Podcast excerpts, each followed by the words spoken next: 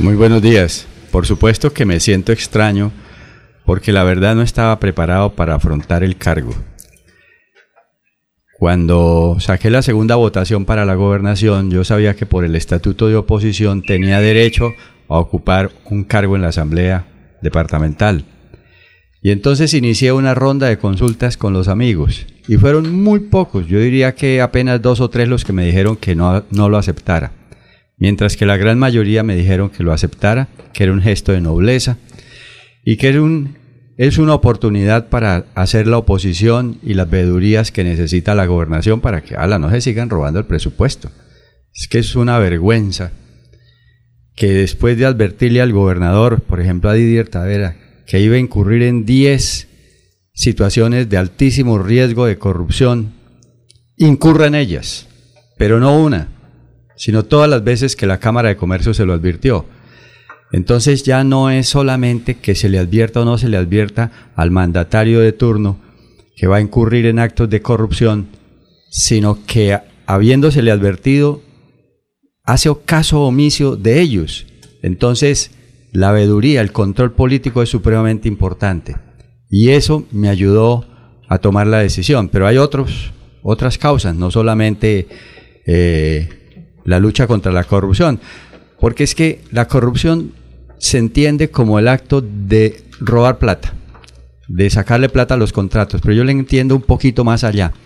La corrupción también es hacer las obras innecesarias o hacerlas a destiempo, como el puente Isgaura. El puente Isgaura se hace cuando la carretera no se ha pavimentado, el famoso puente acordonado, o hacer las obras de mala calidad, como el puente como el acueducto del municipio de Los Santos, que es un acueducto que entre más se le mete plata, más se va a perder. Que desde el diseño quedó mal hecho, mal enfocado. Eso también es corrupción y eso la asamblea del departamento lo puede ayudar a controlar. Pero hay otra, otros motivos por los cuales hemos aceptado y es que aparte de hacer control político, de hacer la veeduría correspondiente, vamos a llevar iniciativas, vamos a llevar propuestas. Voy a llevar la propuesta de la navegación por el río Magdalena. Vamos a llevar la propuesta de la activación de Topocoro como un centro turístico a nivel internacional. Vamos a llevar la propuesta de los mercados campesinos en todos los municipios en donde los campesinos quieran vender directo y sin intermediarios lo que ellos mismos cultivan. Vamos a llevar una serie de iniciativas que tenía para realizar en calidad de mandatario eh, de la gobernación y que ahora como diputado pues las voy a socializar con la bancada y que se las vamos a presentar al respectivo mandatario para que las apruebe, para que las rechace, pero será muy difícil que las rechace porque son propuestas que tienen lógica, que se están necesitando y que tienen toda la sustentación necesaria. Finalmente, he aceptado ser diputado del Departamento de Santander para fortalecer a Dignidad Santanderiana, que es el movimiento de coalición con el cual llegué a a este cargo. Dignidad Santanderiana incluye las mil manuelas preparándose para gobernar, el movimiento de jóvenes, y ese movimiento no puede quedar a la deriva, sino al contrario, se debe cohesionar más para establecer una generación de relevos. Consciente de mis canas, creo que lo más importante en Dignidad Santanderiana es crear espacios para que los jóvenes puedan entrar a prepararse y gobernar. Entonces, por esos tres motivos, me siento muy bien hoy como diputado eh, electo de la Asamblea de Santander. Inicialmente usted no iba a aceptar porque entendimos de una fuente supremamente oficial que Netflix le tiene una gran propuesta a usted eh, para que escriba sobre sus antepasados. Eh, ¿Esa oferta entonces la va a rechazar? No, esa oferta sigue en pie y es perfectamente compatible la actividad literaria con la actividad política y con otra actividad, que es la actividad empresarial. Eh, yo había rechazado cualquier actividad empresarial para dedicarme únicamente a la gobernación de Santander, pero ahora voy a hacer actividades empresariales sin participación directa mía, por supuesto, sino todo en servicio de los ciudadanos. Como por ejemplo, me propongo hacer una o varias aldeas ecológicas en el departamento de Santander para poner a Santander a la vanguardia de Colombia y del mundo en la actividad medioambiental. Eso lo hacen en la parte privada. Eso lo hacemos. Una parte seguramente el 25% con aporte del Estado y otra parte con aporte de los privados. Por ejemplo, lo de los barcos. El Viceministerio de Turismo ya nos llamó y nos dijo que está dispuesto a ayudarnos a gestionar con Ecopetrol y con instituciones del gobierno la financiación de los mismos. Entonces nosotros pensamos que el Estado debe participar, pero debe ser siempre minoritario, para no quedar nosotros víctimas de que hoy una administración está a favor de una empresa y mañana la administración está en contra. Los privados siempre debemos eh, predominar y siempre debemos, eh, digamos, tener el control de las empresas que voy a proponerme gestionar. De manera que voy a hacer tres actividades. La actividad política a través de la Asamblea del Departamento y de la Dirección de Dignidad Santanderiana. La actividad empresarial con eh, empresas que pensaba que se podían hacer a través de la gobernación y que ahora la vamos a hacer a través de la actividad privada y me voy a dedicar a escribir. De hecho, ya Editorial Planeta eh, está considerando sacar, el, lanzar el primero de mis libros y no sé si va a ser en la Feria de España, en la Feria de México o en la Feria de Bogotá.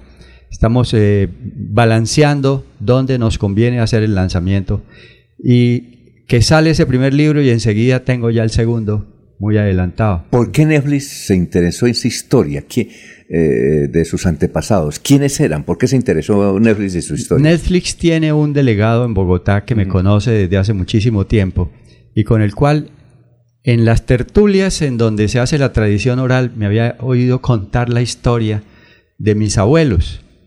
Mi abuela tuvo 18 hijos, de los cuales 17 se le murieron antes de cumplir un año. La única que sobrevivió fue mi madre, y mi madre nació el día de la Virgen del Carmen y entonces la pusieron la Virgen Carmencita. Soy hijo de esa mujer. Luego, esa mujer se casó con un primo hermano que era muy pobre. Mi madre, de origen terrateniente y conservadora, se casó con un primo hermano de, eh, eh, muy humilde, muy humilde, hijo de la lavandera del pueblo que se había casado con un lisiado liberal y más encima masón. Sí. Entonces, producto de un gran amor entre primos, Hubo un gran desamor a partir del matrimonio porque mi padre no le pudo satisfacer toda la vida que ella estaba acostumbrada a llevar. Sí. Esa es una novela. Esa es una novela y yo soy producto de ese, de, ese novelón.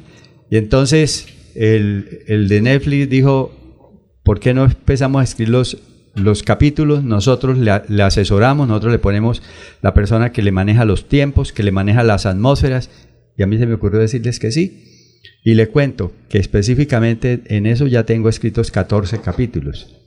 Ahora, que Netflix los haga o que Netflix no los haga depende de la negociación que hagamos, porque es que con Netflix la cosa es de plata. Claro, pero, pero el libro ya está. Usted dice que el libro, es, otro. No, el libro es, el, libro es parte, el libro es parte de estas historias, pero para Netflix habría que hacer por lo menos tres libros, porque Netflix no se queda con ocho ni con diez capítulos. Netflix, en la medida en que va penetrando en el corazón de los televidentes quiere más y quiere más y quiere más. Mire Vikingos, cuando ya se creía o, Juego de Tronos, cuando ya se creía que se iba a acabar, le echaban más capítulos y más capítulos y los van alargando en la medida del rating. Claro. Pues yo espero que a mí no me vaya tan mal. ¿Ya tiene el nombre de historia? Esta historia se llama La Virgen Carmencita. La Virgen Carmencita. Eh, y la otra es Crónicas para no creer. Esa es la de Netflix. Crónicas. Esa pudiera ser Crónicas para no creer. Y la otra, la Virgen Carmencita. La Virgen Carmencita. Una cosa, usted, el, el, bueno, el pasado puente, sí, el lunes festivo le había dicho a Vanguardia que no aceptaba la curul. Así es, y, es que hasta última hora. ¿Y, cómo, quién lo eh, cuál fue la última? Listo, voy a aceptar.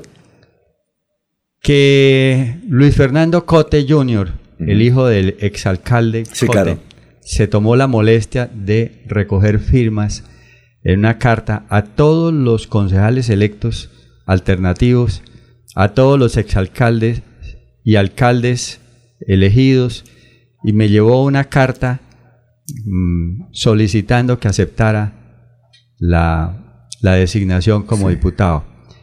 Y yo cogí la carta en la mano y no le di mucha credibilidad, a pesar de que vi muchísimas firmas, varias hojas de firmas y luego nos encontramos en Bogotá y me invitó a almorzar y me dijo, bueno, yo necesito la respuesta positiva por esto y esto y estos argumentos. Y en esos restaurantes en donde en vez de mantel ponen es un papel, llenó todo el papel de gráficas y de diseños sustentando eso y hubiera sido muy necio de no haberlo aceptado, porque es la expresión de la voluntad mayoritaria, de la voluntad ciudadana. Por eso mismo renuncié al Senado de la República. Yo renuncié al Senado de la República a los cuatro meses y medio, no había cumplido los cinco, porque la gente me lo pidió que lo hiciera. Yo creo que uno tiene que ser respetuoso de la voluntad ciudadana. En este caso, los ciudadanos me pidieron que aceptara la asamblea y la voy a aceptar. Y ahí me quedo, me quedo los cuatro años, voy a hacerlo lo mejor que pueda, me voy a dedicar juiciosamente a estudiar todos los temas sin abandonar el tema literario y sin abandonar la construcción de dignidad santanderiana. Son las 6 y 44. Alfonso, es que de otra parte está en línea la, la secretaria de Vivienda. No, aprovechemos al doctor Leonidas Claro y luego la llamamos a ella. Es que esta es la noticia. Son las 6 y 44. Eh, ¿Tiene pregunta? A ver, Sí, claro, don Alfonso, con los buenos días para el candidato a la gobernación, Leonidas Gómez. Eh, veo que, que, siempre la voluntad popular es la que está eh, eh como directa influyente en sus decisiones. Fue la voluntad popular la que le pidió que se lanzara a la gobernación, fue la, voluntad popular la que le pidió que se lanzara al Senado, fue la voluntad popular la que le pidió que renunciara para que lanzara de nuevo a la gobernación. ¿No cree que, que, es la misma voluntad popular la que está esperando mejores decisiones de parte de Leonidas? Porque es que cada vez que le hace caso a esa voluntad termina en un fiasco electoral. Bueno, no han sido fiascos electorales. En el 2015 eh, le pegué el susto a los liberales que me ganaron solamente por 80 mil votos y derroté a los Aguilar. Era la primera vez que a los 67 años participaba en política y saqué una votación extraordinaria. Y ahora en el 2019 incrementé más de 100 mil votos esa votación. De manera que eso no se puede considerar un fiasco, sino un éxito. Ahora, yo no puedo competir contra los que compran votos. Nosotros sabemos que los capitanes de debate de Mauricio Aguilar estaban comprando a 50 mil pesos el voto en los barrios del norte y tenemos los testigos. En Aratoca, un bellísimo municipio cafetero y en donde es conocido por el pan que venden en la carretera, a la gente le decían, ¿usted por quién va a votar? Y el que decía que iban a votar por Leonidas Gómez le decía, tenga 100 mil pesos y préstenos la cédula. Y se lo hicieron con muchísimas personas. En Puerto Wilches la constante fue que a los candidatos a los consejos y a los candidatos a las asambleas les compraron su voluntad para que se inclinaran hacia esa tendencia. De manera que como yo no hice eso, era bastante difícil que pudiera ganar. Es decir, todavía se impone lo que se llama la maquinaria, la politiquería y la corrupción. Lamentablemente el departamento fue el que perdió porque nosotros vamos a tener una amenaza permanente de que esa persona que invirtió tantísimo, tantísimo dinero en comprar conciencias, ahora va a llegar a quitarle a los contratos de alcantarillado, a los contratos de los acueductos, a los contratos del PAE, a los de la educación, a los de la salud, les va a quitar la plata para poderse restituir el dinero que invirtió en campaña. Y eso sí que es grave. Eso sí que es grave porque nosotros estamos a la defensiva. Santander entra en cuatro años en donde tiene que elevar todas las, todas las atalayas, todas las zonas de vigilancia necesarias para impedir, pues seguramente no vamos a impedir en todo, pero que se roben lo menos posible, porque lo que estamos necesitando es que el presupuesto se aplique en las obras que está necesitando el departamento y no vaya a pagar las deudas que contrajeron en campaña haciendo trampa. ¿Y qué posibilidades, perdón, don Alfonso, qué posibilidades de que esas propuestas que usted va a llevar a la Asamblea salgan adelante cuando quien debe ejecutarlas está recibiendo de usted mismo la acusación de que es una maquinaria impuesta allí por la compra de votos? Mire, yo no voy a la Asamblea a hacer oposición por hacer oposición. Si el gobernador presenta un proyecto que es viable, que se justifica, lo, lo aprobaremos.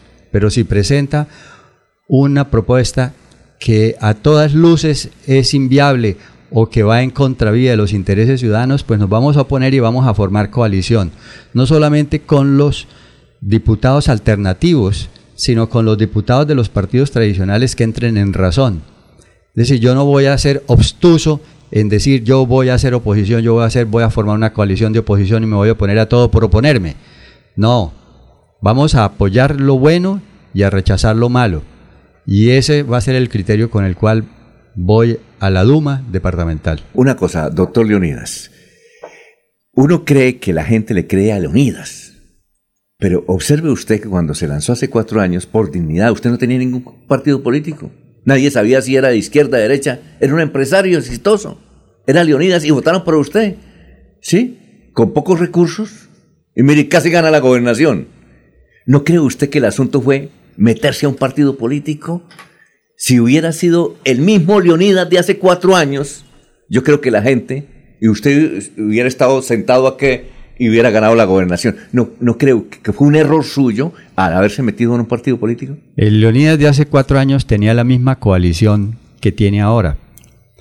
A Dignidad Santanderiana la apoyaron el Partido Verde, el Polo Democrático, la Colombia Humana, y la apoyaron muchos otros partidos que son los mismos que están aquí. Yo opté por un partido cuando tuve que ir al Senado de la República, porque el Senado de la República exige que los senadores sean miembros de una bancada, o sea, sean miembros de un partido. Sí. Y a decir verdad no me ha afectado en nada, porque al vincularme al polo democrático fui el senador más votado en Santander. Si eso hubiera repercutido en algo, me hubieran castigado. A mí la gente me conoce y saben que yo soy rebelde hasta con los partidos. De manera que no es que un partido me imponga a mí una orientación y que me imponga una disciplina y una jerarquía, sino que es al contrario. Yo le busco la afinidad a ese partido con el pensamiento y con la forma de actuar. Lo digo de una manera muy explícita. A un contenido tienen que eh, ir unas formas que le sean compatibles. Si ustedes analizan la campaña que yo acabo de hacer para la gobernación de Santander fue completamente distinta a todas las demás. Nuestro principal elemento de campaña fue un peluche, un león que se llamaba el León Leonidas. Nosotros utilizamos las caravanas que nadie más utilizó. Nosotros utilizamos eh, las calles de honor para los ciudadanos con las banderas. Donde quiera que nosotros veíamos ciudadanos y lo podíamos hacer, le hacíamos calle de honor para exaltar la libertad con la cual los ciudadanos iban a votar. Y todas esas cosas fueron creando una emoción, una emotividad. Y sin recibir un peso y sin dar un peso a nadie, sacamos una votación con 100 mil votos más que la vez anterior y eso quiere decir que avanzamos muchísimo. Yo no me siento derrotado, yo al contrario me siento muy estimulado por los resultados de este año. Y por eso es que he aceptado ser diputado de la Asamblea del Departamento de Santander, a pesar de que tengo una vocación literaria y que quiero seguir haciendo empresas privadas. Señor Leonidas Gómez Gómez, usted va a ser el vigilante como diputado de la oposición. Va a estar muy pendiente del desarrollo del programa del gobernador de Santander, siempre Santander, Mauricio Aguilar. Tendrá dos verdes, tendrá dos de la liga y tendrá usted con el Polo 2, seis diputados. ¿Cómo va a ser esa oposición en el gobierno departamental próximo? Pero esos diputados alternativos, independientes, son parte de una bancada, pero yo aspiro a acrecentarla con liberales y conservadores.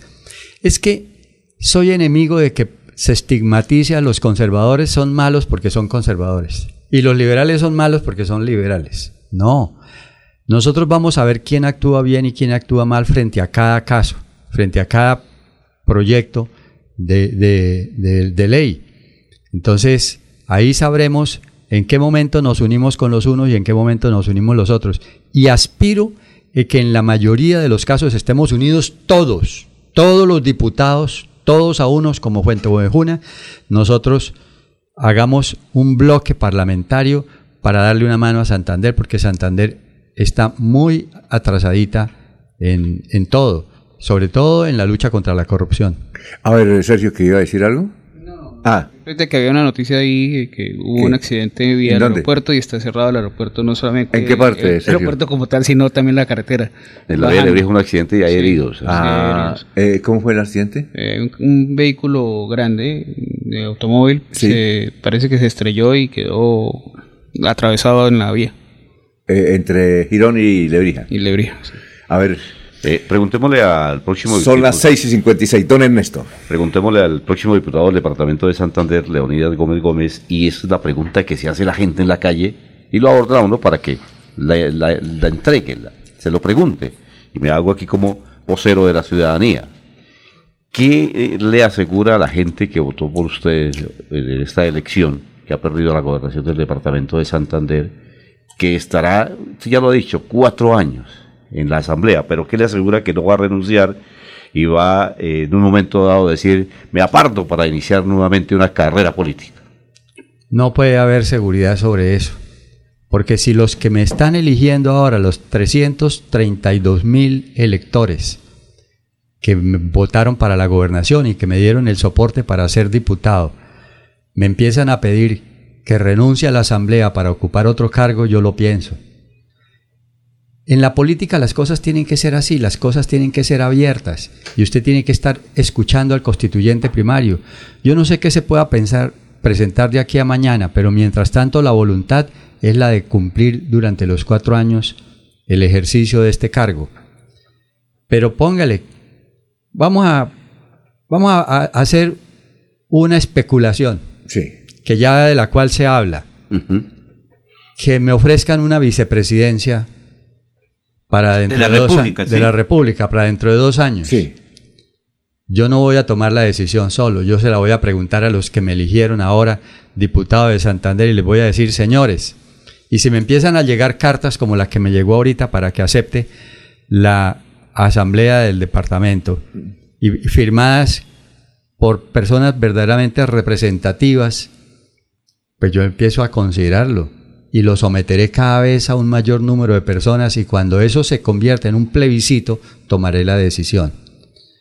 Por eso, yo no soy una persona que se empecina con algo, sino que tengo la voluntad de servir y servir donde en un momento dado pueda hacerlo mejor implica estar abierto a cualquier tipo de posibilidades. eso, me, daría para entender, eh, ah, eh, eso me daría para entender que en cualquier momento renunciaría.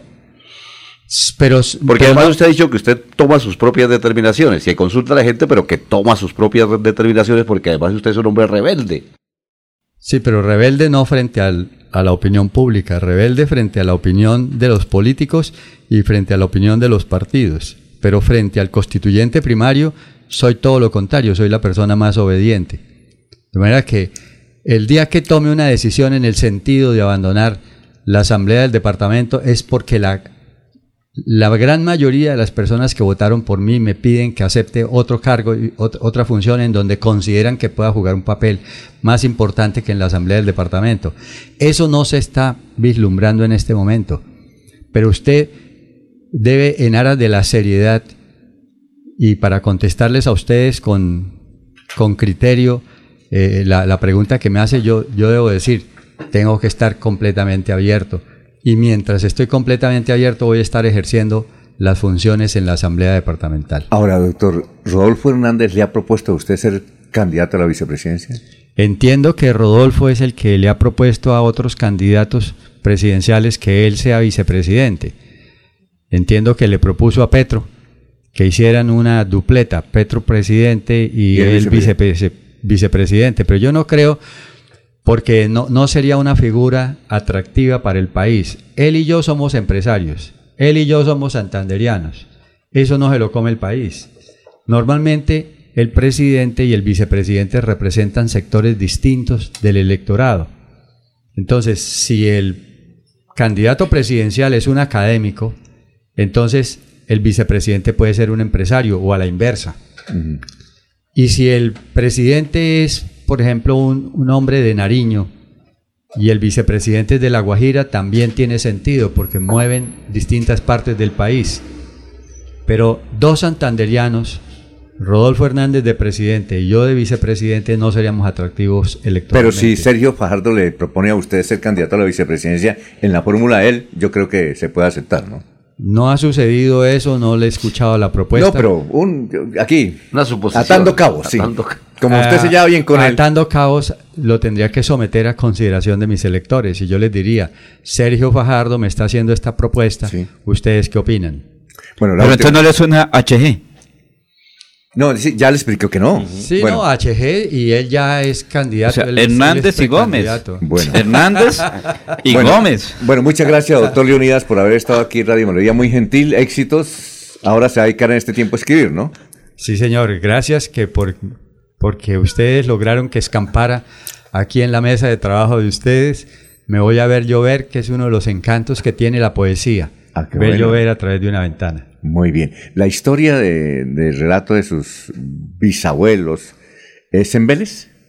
Por el lado de No, Vélez. es en Socorro y Palmas. Y si usted me da su correo electrónico, se la mando para que la lea en un Pero por rato supuesto. de. Pero por supuesto, a publicar en la parrilla, claro. Bueno. Bueno, doctor Leonidas, muchas gracias. Muy amable. gracias a todos ustedes, han sido muy queridos y gracias a todos los que nos han estado escuchando.